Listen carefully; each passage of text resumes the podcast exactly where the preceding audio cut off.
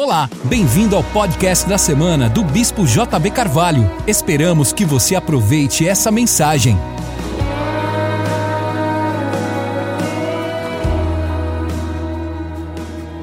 Romanos 14, verso 17 diz: Pois o reino de Deus não é comida nem bebida, mas justiça, paz e alegria no Espírito Santo. Vamos lá, justiça, paz e alegria no Espírito Santo. Todos, justiça, paz, alegria no Espírito Santo. Que o paciente foi ao oculista e disse: Doutor, eu me olho no espelho e vejo tudo errado. Cabelos caindo, cara de cadáver, rugas, acho que estou ficando velho e feio. O que há de errado comigo? O médico disse ao paciente: Não tem nada de errado com a sua visão. O reino de Deus não é feito de coisas visíveis, senão transforma as coisas visíveis. Nós estamos falando de um mundo superior que quer conectar-se a esse mundo. A troca do sistema do mundo pelo governo de Deus. Quando João fala o mundo jaz no maligno, ele não está falando, obviamente, do planeta Terra, da natureza e de todas as questões que envolvem nosso planeta, mas ele está falando justamente do sistema que opera, que governa. Como o apóstolo Paulo vai confirmar, chamando de este mundo tenebroso. Como Jesus vai dizer, o Deus desse século já foi julgado.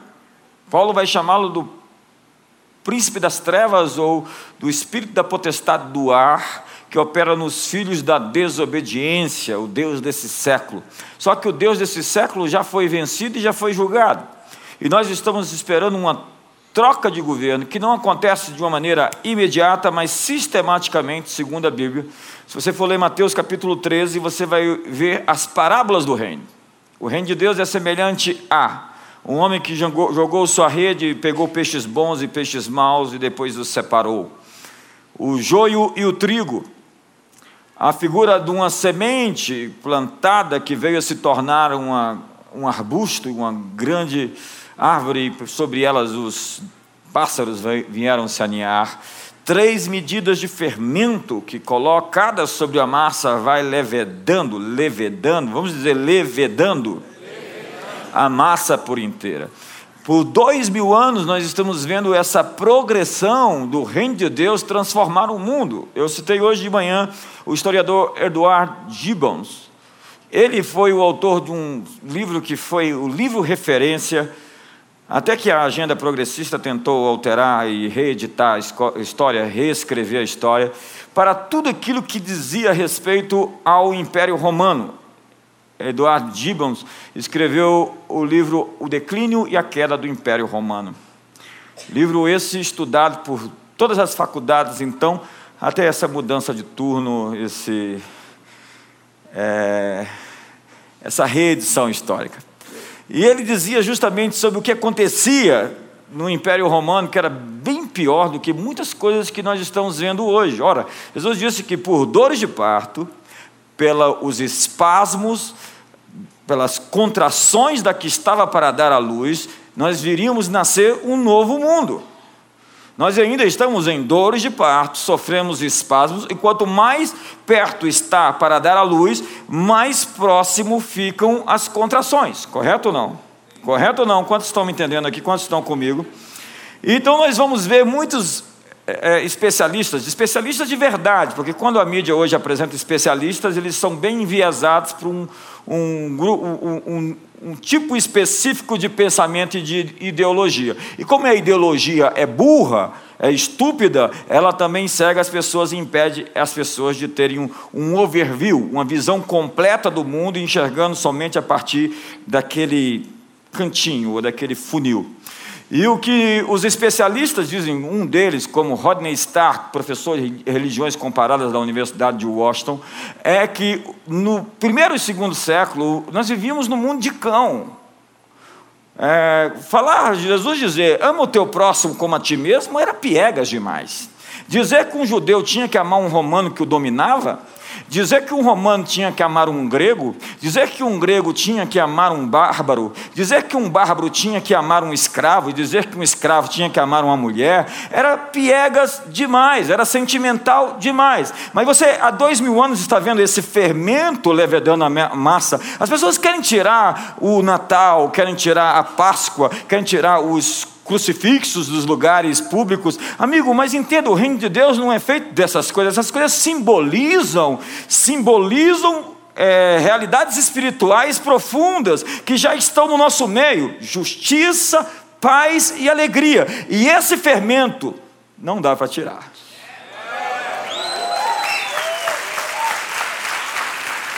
Fala para a mulher que cozinha para dizer: põe o fermento no bolo e depois manda tirar o fermento. Impossível. Invisivelmente, progressivamente, nós estamos vendo a humanidade, o planeta, a Terra, sendo invadido por esses valores. A parábola do bom samaritano, ela invadiu. Hoje, hoje entenda, é, dizer ama o teu próximo como a ti mesmo pode até ser visto assim como uma coisa difícil de ser, de ser feita, mas para nós virou senso comum. Faz parte da nossa tessitura social acreditar que nós devemos amar as pessoas. A dignidade das pessoas não está mais em jogo. As pessoas são dignas, o ser humano tem valor, ele é importante. Isso não acontecia dois mil anos atrás e nem acontece até hoje em civilizações que ainda não foram alcançadas pela fé cristã. Você está reclamando porque tem igreja demais por aí, você que me assiste na televisão, você que me assiste na internet, vai num lugar onde não tem igreja, experimenta. Dá um sorriso para o seu irmão, dá um abraço gostoso nele. Comecemos então. A Bíblia diz que as pessoas perecem porque lhes falta visão profética. A Bíblia diz em Provérbios 29, verso 18: Não havendo profecia, o povo se corrompe, mas o que guarda a lei, esse é feliz. Para o profeta Oséias, as pessoas são destruídas por falta de conhecimento.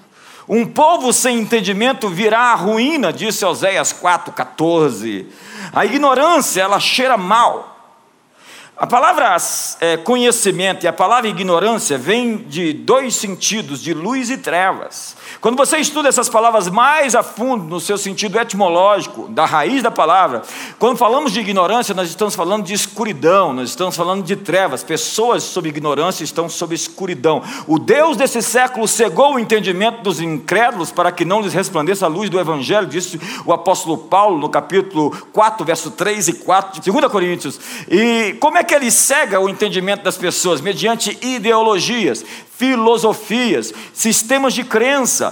É, capítulo 10 de 2 Coríntios, verso 3, 4 e 5 dizem assim: é, as armas da nossa milícia não são carnais, mas são poderosas em Deus para destruir fortalezas, desfazendo sofismas e toda altivez que se exalta contra o conhecimento de Deus, levando cativo todo pensamento à obediência de Cristo. A batalha se trava na esfera mental e é uma batalha cultural, é uma batalha de valores.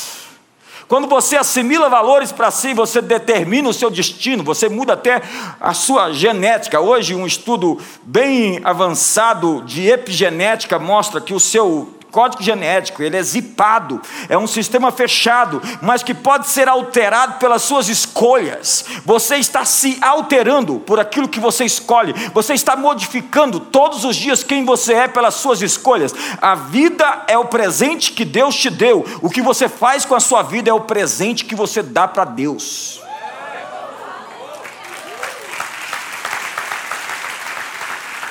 A ignorância cheira mal, o sujeito vai lá para um rio no, no Oriente, cheio de cadáveres boiando, porque eles acreditam que o rio é sagrado. Pega um tanto de água e traz para o Ocidente, dizendo que a água é sagrada. Sagrada para ele, pode beber toda. Francamente, a, a ignorância provoca miséria, ela é destrutiva. Olha, dos 10 IDHs do planeta hoje, os sete primeiros são seis nações protestantes que passaram pela reforma protestante. E o Japão. O Japão, porque no século XIX ele mandou centenas de pessoas ao Ocidente para copiar todo o sistema ocidental e reproduzi-lo, e algumas coisas eles fizeram melhor do que nós. Mas as seis nações, junto com o Japão, estão no top 7 das nações mais desenvolvidas do planeta, com o melhor índice de desenvolvimento humano. As últimas três do, do, das dez são católicas. Entenda que a verdade do Evangelho traz consigo prosperidade, já dizia Max Weber na sua ética protestante, o espírito do capitalismo, que como a civilização ocidental produziu riqueza a partir de um senso de valor, de trabalho, de santidade, de honestidade, de confiança de verdade. A nossa desconfiança custa muito caro para nós, porque numa sociedade onde não existe confiança, nós precisamos de fiscais, e de fiscais de fiscais, e de, e de supervisores de fiscais. Isso, na nossa malandragem e esperteza, vai nos custar mais caro o produto no final, porque nós somos muito malandros. Mas quando nós temos uma cultura de confiança, nós não necessitamos de todos esses apetrechos, de todas essas figuras, de todas essas pessoas, e no final das contas nós ficamos passando pelo ônibus e pela catraca e pagando necessariamente sem ter ninguém para nos fiscalizar e o preço embutido do salário daquela pessoa não virá para o meu bolso. Quantos estão me entendendo? Nós brasileiros precisamos entender que o nosso jeitinho esperto e malandro nos custa caro. A ignorância cheira mal. Alguns, a religião é terrível, ela é cheia de ignorância, o espírito de engano está presente na religião. Os fariseus disseram: Você expulsa demônios senão por Beuzebu. Beuzebu é o senhor das moscas. Entenda que eles estavam sob o espírito a quem acusavam. Era o princípio lá de Lenin: acuse-os do que você faz, xingue-os do que você é. Bom, é o contrário. Mais ou menos isso. O ponto é, que eles estavam acusando Jesus de expulsar demônios por Beuzebu, mas eles mesmos é que estavam com Beuzebu no coro. Porque eles estavam sob um espírito de engano, porque a religião, ela traz consigo um espírito de engano, é terrível. Como a religião diz para você, você não pode ter poder e caráter. É como se você dissesse: escolhe alguma uma dessas coisas, poder ou caráter. Ei, eu vou escolher entre ter a minha perna direita e a minha perna esquerda? Eu só posso amar as pessoas quando eu tenho poder o amor sem poder é impotente para amar na prática. Nós não temos que escolher entre a perna direita e a perna esquerda, como não temos que escolher entre ser pessoas de caráter e pessoas poderosas. Me ajuda aí, irmão, me, me ajuda em nome de Jesus. A ignorância cheira mal, mas é a verdade que nos liberta da ignorância. O Espírito Santo é chamado do Espírito da verdade. Nós temos crido em muita mentira. Jesus disse 20 vezes: Ouviste o que foi dito, eu, porém, vos digo. 20 vezes Jesus falou isso. O Rick Warren, o pastor de uma das igrejas mais extraordinárias do mundo, que tem mudado a própria estrutura econômica de Ruanda. Ruanda, de 1996, o genocídio, milhares de pessoas se matando. Hoje tem os melhores índices de desenvolvimento humano da África. Sabe por quê? Porque a igreja invadiu o local, e se o meu povo, que se chama pelo meu nome, se humilhar, orar, me buscar, se converter dos seus maus caminhos, eu, o Senhor, ouvirei do céu e sararei a vossa terra.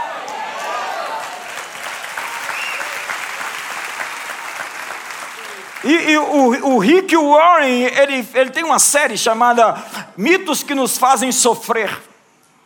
Há tantas coisas entendidas, recebidas, absorvidas, internalizadas como verdade que se tratam de enganos.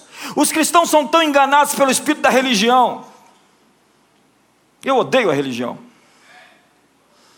Proclamar Jesus como o Rei do céu nunca vai resultar para nós em nenhum conflito na terra.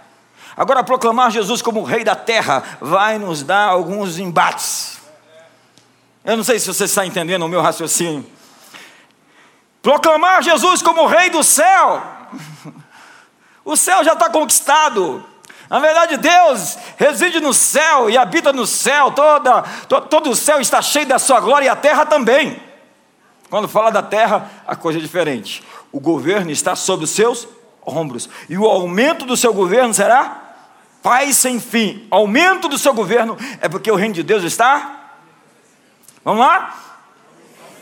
Uau, eu gosto disso. E quem são essas figuras que vão levar o reino de Deus avante, adiante? Quantos vão conquistar territórios para o reino de Deus com justiça, paz e alegria? Porque se estiverem ausentes esses elementos, pode parecer reino de Deus, mas é outra coisa. Enquanto nós queremos somente o céu, não há conflito, mas quando queremos a terra, prepare-se para a guerra. Nós pregamos o evangelho da salvação e estamos certos, mas devemos pregar o evangelho do reino de Deus. Nós devemos nos preocupar individualmente em converter pessoas ao Senhor Jesus Cristo, mas devemos nos preocupar em ganhar as nações que são o alvo do seu coração. Pede-me e te darei as nações por herança as extremidades da terra por tua possessão. Nós não podemos ficar somente com as nações, mas também não podemos ficar somente com as pessoas individuais. Nós temos que trabalhar nos dois âmbitos, no face a face, no cara a cara, conquistando pessoas individualmente e conquistando sociedades que elas se prostrem e se dobrem diante do Rei dos Reis e do Senhor dos Senhores. Todas as tribos, línguas, nações e raças e povos estarão prostrados diante do Cordeiro naquele dia. Me ajuda aí, você consegue fazer melhor. Nós pegamos, então nós transformamos o Evangelho simplesmente em uma coisa que salva as pessoas do inferno e as leva para o céu. Ei, não pode ser assim. Entenda que quando os, os, reis magos do Oriente vieram ver Jesus, eles não procuraram um Salvador. Eles vieram atrás de um rei.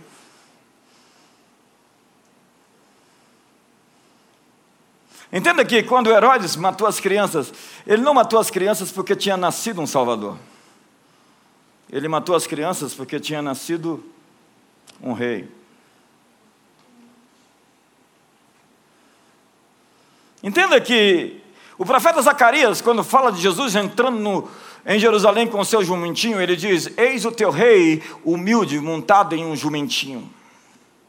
A rebelião de Tessalônica rezava que a razão da perseguição era porque todos estes procedem contra os decretos de César, afirmando que Jesus é outro rei. Você sabe por que a igreja primitiva foi perseguida? Porque ela não aderiu ao culto ao imperador, Augusto César foi declarado divino, e todos os Césares daí por diante foram adorados como deuses. Otaviano César era um ser sublime, adorado como um deus. Dessa maneira, eles conseguiam, através do helenismo ou da Pax Romana, concentrar todos os povos na adoração de alguém a quem eles prestavam fidelidade.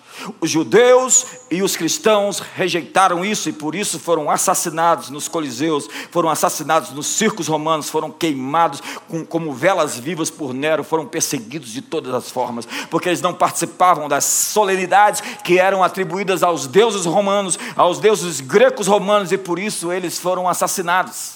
Durante três séculos eles foram perseguidos, e Tertuliano vai dizer isso no quarto século. O, as, o sangue dos mártires é a semente que faz o evangelho florescer.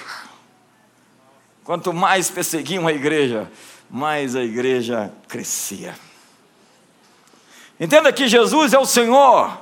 Os títulos que são dados na Bíblia a Jesus é de rei, rei dos reis, senhor dos senhores, o soberano dos reis da terra. Nós estamos proclamando um reino aqui. Nós estamos proclamando um governo, nós estamos orando: venha o teu reino, faça-se aqui na terra como no céu. Agora, o diabo não se sente ameaçado quando o avivamento se mantém dentro do contexto da igreja local, da vida da igreja.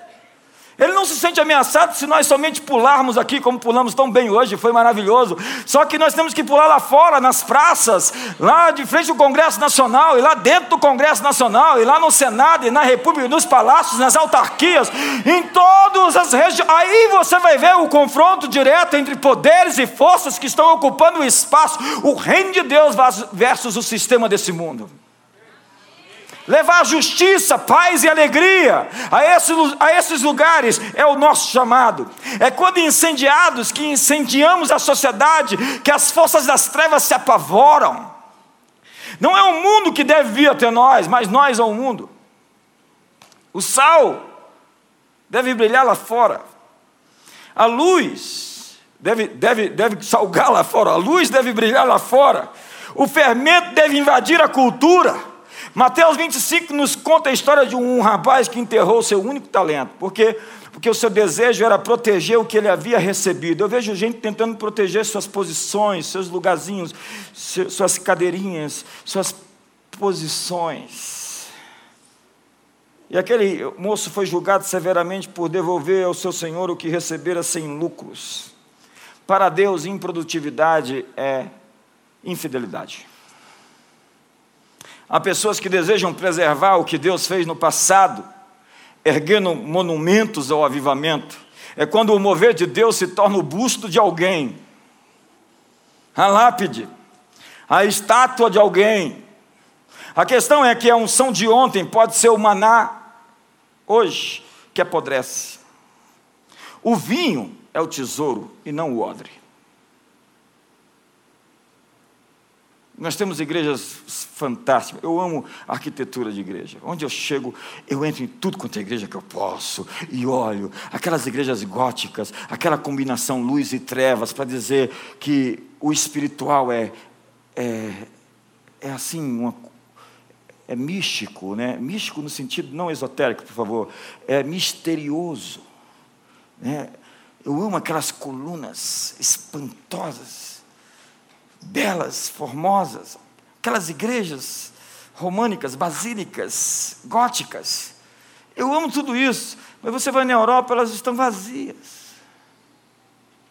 A Raja Sofia em Istambul virou um museu. E essa igreja, por Juliano, quando ainda imperador, que a batizou no Império Bizantino, no Império ali em Constantinopla, em Bizâncio, foi inaugurada com os seguintes termos: Discurso do imperador. Salomão, superete. Ah, brinca não. Brinca não, brinca não. Estruturas se envelhecem e se demonizam. É o caso de Gideão e a sua história sacerdotal. É o caso de Éfeso, que perdeu o seu, a sua paixão. Ela era ativa na obra, mas não tinha paixão na alma. Era Neustã, a serpente de bronze, que todos olhavam numa geração para ela e eram curadas. E o instrumento de cura numa geração, na próxima geração virou um instrumento de tropeço, porque eles começaram a adorar a serpente de bronze. Quase sempre o que rejeitam, os que rejeitam o que Deus está fazendo hoje, foram aqueles que participaram do que Deus fez ontem. Para alguns é inconcebível que Deus faça algo sem que elas estejam no comando, no centro. O reino de Deus, no, no entanto, tem uma natureza reformista e conquistadora. É uma força em avanço.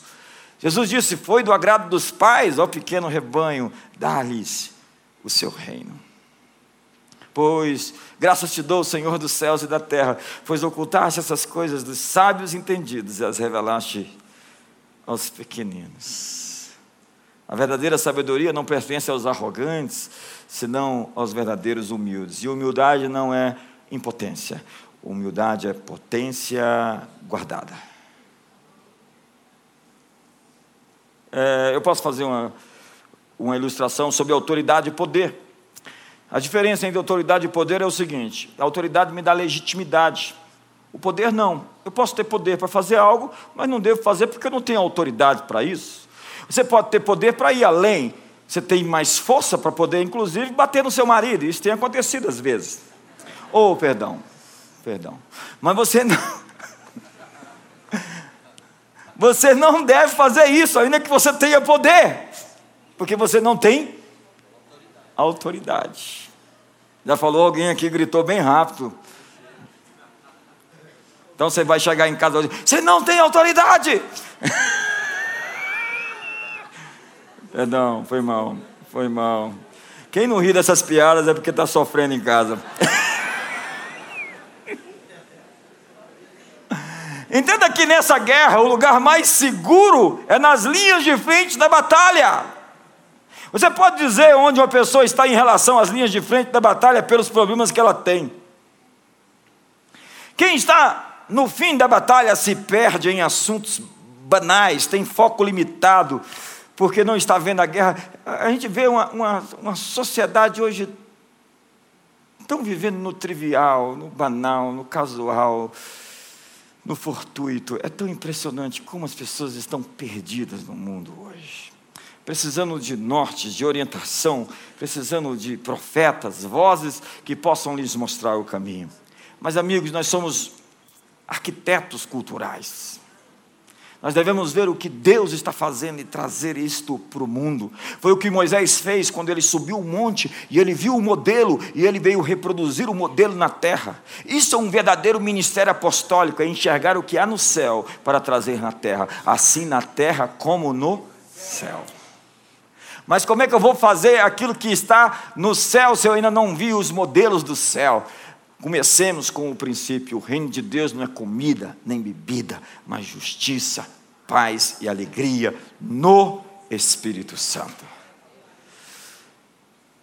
Sabe, na trilogia de J.R. Tolkien, O Senhor dos Anéis, aparece um tal de Gollum,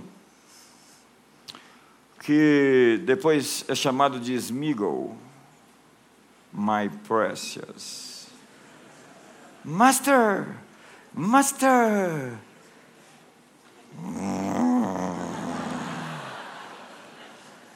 O engraçado de tudo é que a figura que aparece inicialmente é uma figura bem aparentada, que depois se transforma num monstro. Eu tenho visto pessoas crescerem, e isso me dá tanta felicidade. Eu tenho visto pessoas romperem e se tornarem o seu perfeito eu, a sua melhor versão. Mas nessa estrada eu já vi tanta gente se deformar. Como alguém disse, quando você lida com monstros, cuidado para não se tornar um deles. Eu vi gente que expulsava demônio e que se achava, porque expulsava demônios, os demônios se, se, se lhe submetiam, botava as pessoas de joelho pensando que as pessoas eram os demônios. Vamos lá, Chu, de joelho, todo mundo de joelho. Ele agora, depois que eu contar três, todo mundo sai de uma vez. Um, dois, três, pum, e todo mundo. Ah! Aí ele. E o diabo olha e diz: servo bom e fiel. Quando os discípulos foram lá expulsar os demônios e voltaram, estavam felizes. Mestres, em, mestre, em teu nome, até os demônios se nos submetem. Jesus disse: Alegrai-vos, não porque os demônios se vos submetem, mas porque o vosso nome está rolado nos céus. Esse deve ser o motivo de você se alegrar. Foi Nietzsche, o filósofo, que disse: Se tu olhares durante muito tempo para um abismo, o abismo também olha para dentro de ti. Há pessoas que começam com Deus e se juntam ao lado do mal, trocam de lado. Você conhece gente assim? Esses, por vezes, se tornam profissionais do mover, do avivamento, da religião, que quer colocar Deus dentro de uma caixa. Lembra? Essa é uma grande tentação de líderes. Pedro vê aquele movimento lá no Monte da Transfiguração, imediatamente ele faz: Senhor, vamos colocar isso em três cabanas: a cabana de Pedro, de Tiago e de João. Ele não sabia nem o que estava falando. Ele não entendia aquilo, aquilo era tão transcendente, tão maravilhoso, que não cabia em caixote, em caixa teológica, em lugar nenhum nesse universo, a glória de Deus. Mas tem muita gente querendo monopolizar as ações do Espírito Santo, são os xerifes da igreja de Cristo, e eles estão espalhados nas redes sociais, meu Deus do céu, são donos do mover do Espírito são os caçadores de heregia. Nos avivamentos acontecem coisas, amigos, além da nossa compreensão. Deus é livre para fazer o que Ele quer, porque Ele não precisa pedir opinião para mim do que Ele vai fazer. Se eu for amigo dele, Ele me comunica, como falou para Abraão. Porventura, vou fazer, vou destruir Sodoma sem falar para o meu amigo Abraão. Se eu for amigo dele, for bem próximo dele, estiver sentado na mesa do conselho, ele pode dizer, como disse em Amós: Deus não fará nada sem revelar aos seus servos, os profetas. Mas isso é terrível, porque nós queremos nos sentir no controle, e todo avivamento que já aconteceu nesse planeta esteve fora do controle dos homens. Lá em Azusa, por exemplo, no ano de 1906, havia um raio de avivamento tão poderoso que quem entrava naquela região se sentia em um outro planeta. Mas é impressionante como duas figuras foram os que mais resistiram a mover: jornalistas, repórteres e pregadores. Os pregadores chegavam ali com aquele sapato de pregador, viu o sapato de pregador?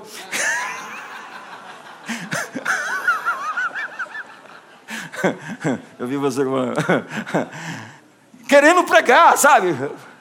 Viu aqueles caras que ligam para você e se convida? Deixa eu dar um glória lá na tua igreja. Eu falo, dá um glória lá no meio, pode, pode dar glória, glória lá. Essa sina de querer ser pregador, pregador, pregador, de mostrar que conhece, que mostrar que sabe. É isso não é cristão, isso é pagão. Essa coisa da retórica, da impostação de voz. Gente que sobe na plataforma parece que recebeu uma entidade. Perdão, perdão, perdão. Perdão, perdão. Dá um abraço no seu irmão, por favor. Relaxa, relaxa, fala, relaxa. Vê se ele está com raiva. Se ele estiver com raiva. My precious.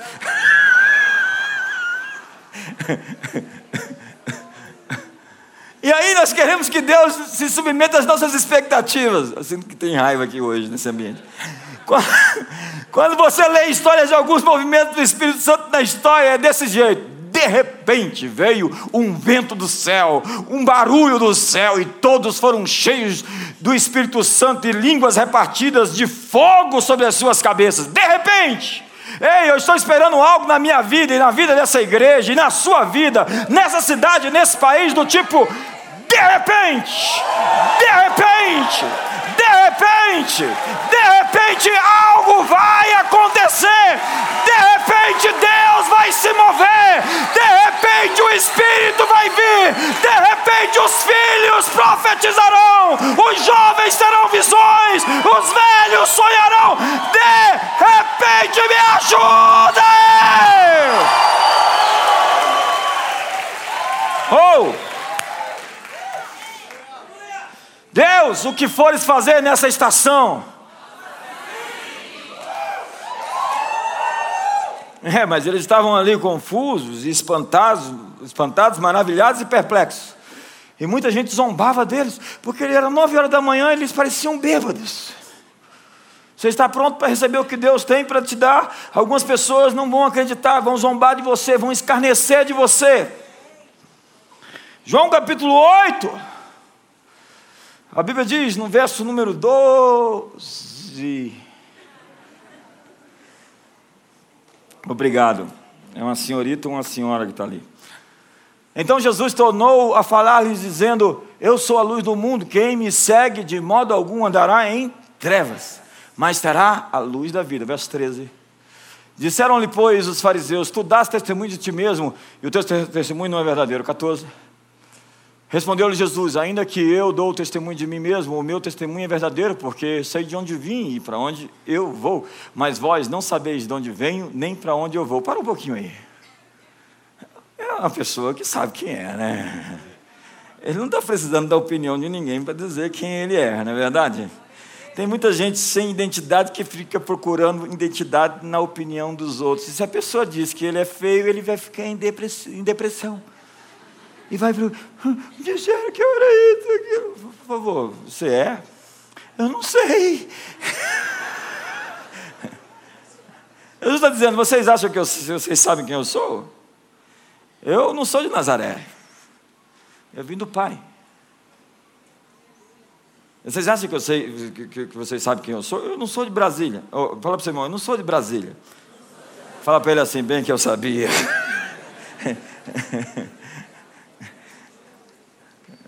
Tem gente que tem uma anteninha aqui do lado, assim, tipo.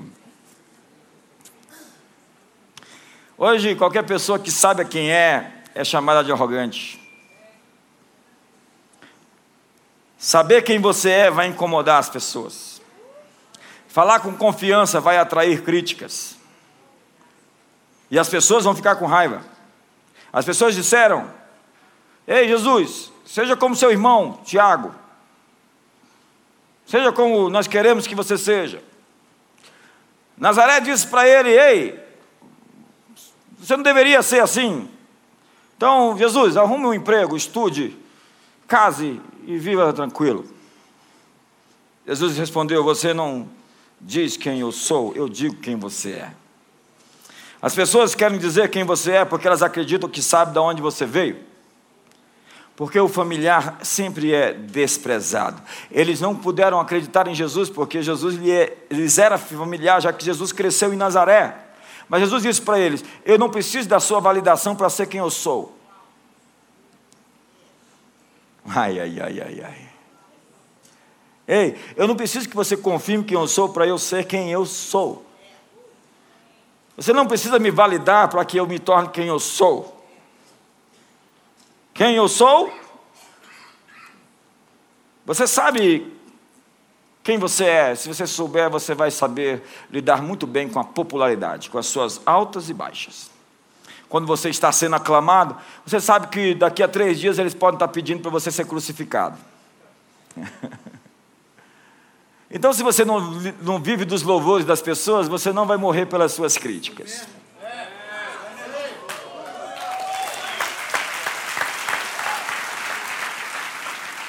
Se as pessoas falarem mal de você, se for na internet, você só bloqueia.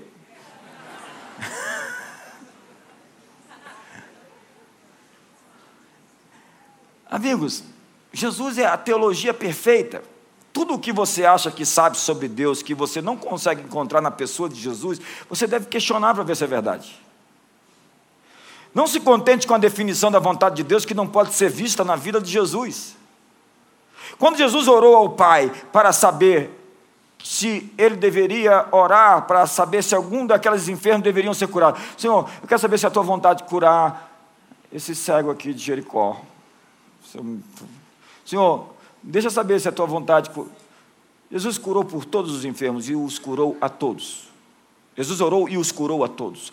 Todas as pessoas que foram até Jesus, ele os, curou.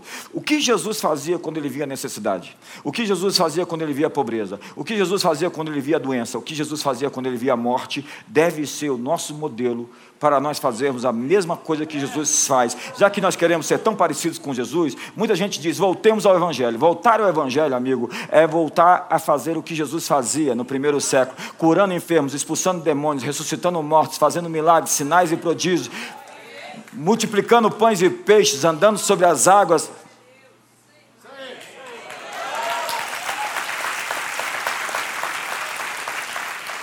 O que Jesus fez quando ele viu a doença? O que Jesus fez quando ele viu a necessidade? O que Jesus fez quando ele viu a falta? Ele viu a falta e falou para os discípulos: Ei, vocês, dá-lhes voz de comer. Os discípulos falaram: Isso é uma piada. Não, não é uma piada, é isso que vocês vão fazer. Jesus é o cristão mais normal da Bíblia. Com ele é Cristo. E todos nós somos cristãos, pequenos cristos. Estamos reproduzindo o que ele fez. Ora, as obras que eu faço, vocês também as farão, e ainda maiores farão. Jesus não veio para nos mostrar o que Deus pode fazer. Jesus veio mostrar o que o homem pode fazer. O que Deus pode fazer, todo mundo já sabia. Ele abriu o mar vermelho, ele derrubou os muros de Jericó, ele fez o povo conquistar uma terra prometida, muito, com ah, nações muito mais poderosas. Atos capítulo 10, verso 38 diz que Deus ungiu a Jesus Cristo com o Espírito Santo e o poder, o qual saiu fazendo bem por toda parte, porque Deus era com ele. Jesus não fez milagres como Deus, Jesus fez milagres como homem. Jesus não estava ali como Deus fazendo milagres, senão como homem cheio do Espírito Santo. Deus ungiu a Jesus Cristo como Espírito Santo e com poder, ungido pelo Espírito Santo. Jesus saiu curando todos os oprimidos do diabo. Com o poder do Espírito Santo, ele fez todas aquelas coisas. O apóstolo Pedro, que estava medroso, que negou Jesus três vezes, depois que foi cheio do Espírito Santo, foi lá e colocou o dedo na cara dos fariseus e disse, disse para eles: Vocês mataram o autor da vida. Porque o Espírito Santo te dá ousadia intrepidez para viver além dos seus medos. Que o Espírito de coragem hoje venha sobre nós. Diga ao fraco: Eu sou forte. Você está pronto para se levantar, para viver uma vida sem medos. Você está pronto para avançar para o seu próximo destino, para a sua próxima fase, para o seu próximo nível, para a sua próxima estação. Você está pronto para se levantar no poder do Espírito Santo. Se isso é verdade, me ajuda aí. Você está pronto para romper financeiramente você está pronto para romper no casamento, você está pronto para se casar até. Sabe, o estudo da Bíblia sem experiência bíblica é inútil. Tem gente que estuda a Bíblia para ficar pior. Eu estou falando sério. Ou as Escrituras nos levarão a um encontro com Deus, ou elas nos, só vão nos servir para nos tornar mais religiosos. Tem gente que é xerife e advogado de Deus e tenta defender, mas não tem paixão pelo Espírito Santo, não tem fogo na alma, não tem desejo de ver um mundo transformado.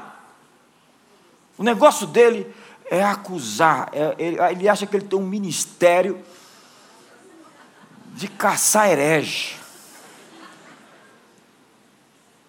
Aí fala o pastor Ged, sangue de Abraão. Jesus de Nazaré. Até um sangue de Abraão desse já merece um comentário.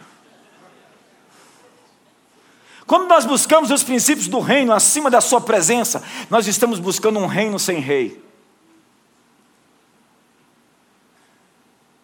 Deus nunca vai contradizer Sua palavra, Ele só vai contradizer nosso entendimento da Sua palavra. E a mãe da mateologia é a decepção. Você vai ver que a vida de um crítico, sempre tem muita dor escondida. O sujeito frustrado, como Caim, tentou matar Abel, por quê? 90% das críticas que são feitas tem um fundo, um pano de fundo de inveja. Ai, ai, ai, ai, ai. A fé, ela não nega a existência de problemas, ela só nega aos problemas um lugar de influência na sua vida. Bill Johnson diz: não preste atenção aos avisos de possíveis excessos daquelas pessoas que estão satisfeitas com a falta. Não se envolver com o mundo espiritual pensando que você pode ser enganado em si mesmo já é um engano. A incredulidade ela é sempre muito segura, porque não tem risco e sempre recebe o que espera, nada. Confiar em Deus além da razão é a coisa mais inteligente que você pode fazer. Você não acredita porque você não entende. Você entende porque você acredita. Agora, no que você acredita?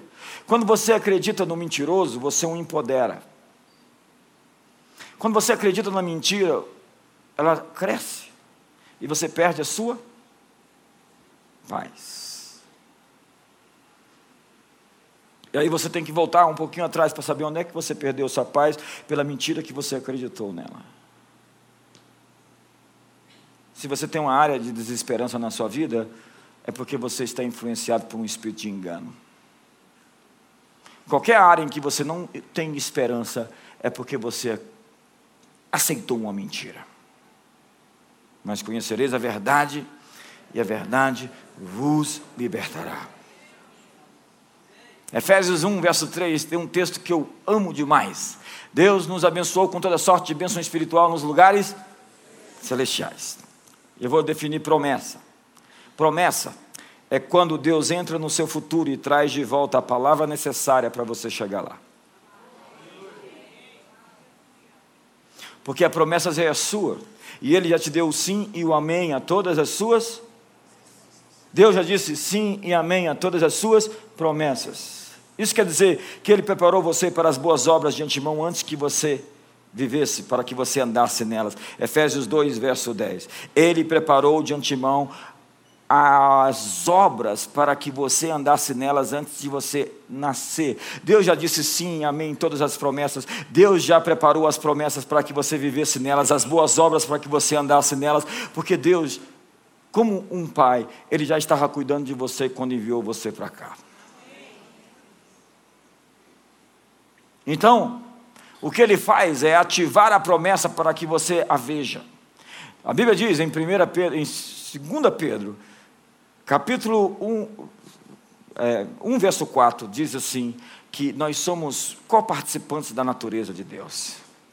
Somos cooperadores de Deus, segundo Paulo, dispenseiros da graça, reis e sacerdócios. Somos um sacerdócio real, nação santa, povo de propriedade exclusiva de Deus. Jesus disse: As minhas ovelhas eu as conheço e as tenho nas minhas mãos. Quem as arrebatará de mim? Entenda se isso não é um desafio. Quem tomará das minhas mãos aqueles que são meus e que me pertencem? Oh, oh, essa é uma boa palavra. Essa é uma boa palavra. Mas o que Deus faz é acender o fogo e nós temos que manter o fogo aceso. Deus acende o fogo e você tem que manter o fogo aceso. E todo avivamento começa com Deus, mas continua com o homem. O reino de Deus não é comida nem bebida, mas justiça, paz e alegria no Espírito Santo. Isaías 61 diz assim: O Espírito do Senhor Deus está sobre mim, porque o Senhor me ungiu para pregar boas notícias. Diga, pregar boas notícias. Veja se seu irmão tem, um, tem cara de caçador de heresia e fala pregador de boas notícias. Qual é o nosso chamado? Pregar o quê? Nossa vocação é pregar o quê? Então não vai assistir o jornal para depois oprimir as pessoas, vai ler a Bíblia.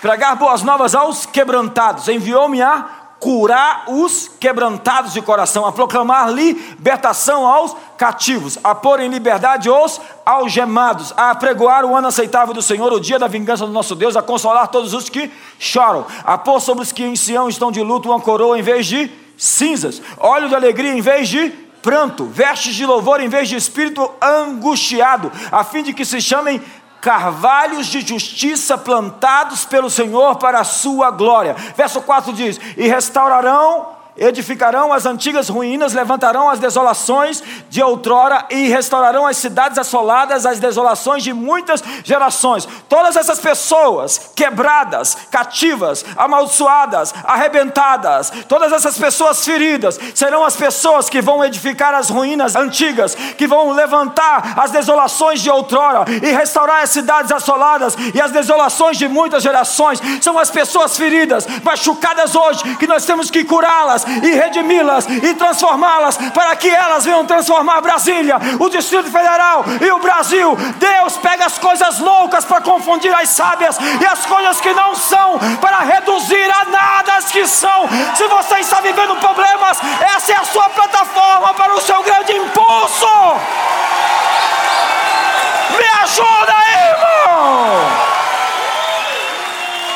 Meu Deus!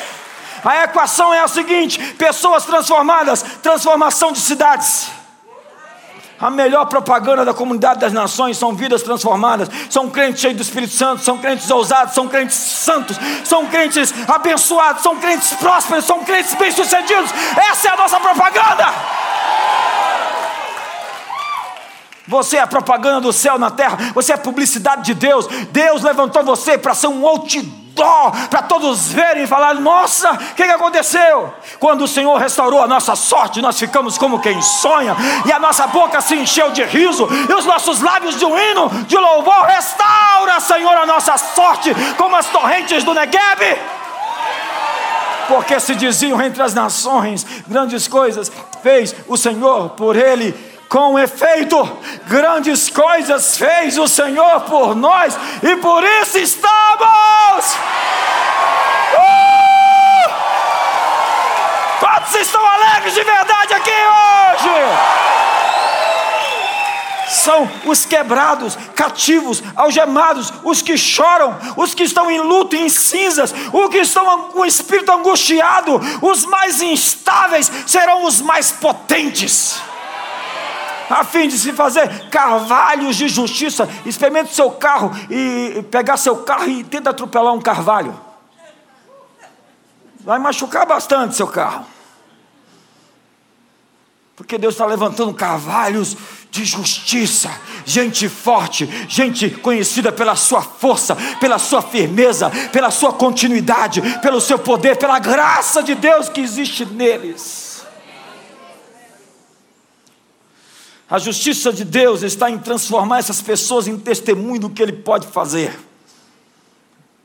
Você é uma testemunha do que Deus pode fazer. Eles vão reconstruir as ruínas. A chave é curar pessoas quebradas, para ver essas pessoas reconstruírem as cidades que foram destruídas de geração em geração. E com isso eu termino. Ah.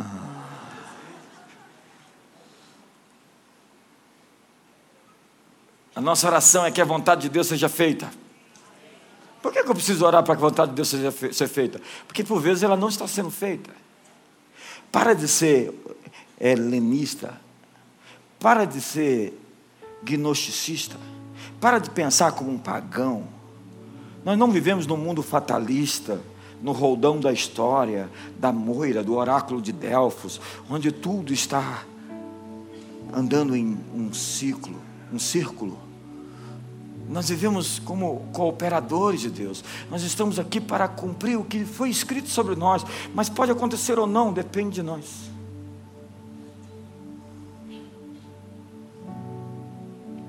Sabe, nós estamos aqui para orar para que o reino venha. Não é isso que Jesus diz? Jesus diz assim: ore. Como ele diz? Ore o quê? Chame Deus de Pai. Começa chamando Deus de Pai. E ora para quê?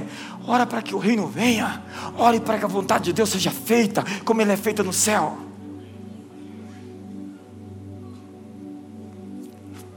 Jesus pegou emprestado dois peixes e cinco pães de um menino e alimentou uma multidão. A multidão só não comeu arroz e feijão porque era pães e peixes que estavam ali. Jesus não multiplicou o que o menino não tinha, ele multiplicou o que o menino tinha. Deus não se importa sobre o que você não tem, ele se preocupa com o que você já tem. Porque ele é famoso em realizar coisas extraordinárias com pessoas comuns. O reino de Deus é justiça, é paz. E eu vou terminar. A paz é uma conquista. Em breve, o Deus de paz esmagará a Satanás debaixo dos vossos pés. Quem esmaga Satanás debaixo dos vossos pés não é o Deus da guerra, é o Deus de paz. A paz é uma palavra militante. A palavra grega é eirene, que descreve uma força que conquista e domina todas as áreas da vida. Já imaginou territórios dominados e conquistados na sua vida em que você tem paz? É a linha da cobra. Tem um lugar nas montanhas na América em que as cobras não podem passar daquele nível, um lugar onde as cobras não podem ultrapassar. Existe um lugar onde o inimigo não pode passar na sua vida. Deus está estabelecendo limites hoje para que o inimigo não passe. Deus está colocando anjos hoje para que o inimigo não passe. Deus está me dando uma palavra, Ele está estabelecendo fronteiras na sua vida para proteger você e os seus filhos. Deus está colocando círculos de fogo, firewalls. Deus está protegendo você, porque as minhas ovelhas eu as tenho nas minhas mãos. Quem as arrebatará de mim? Você é a menina dos meus olhos.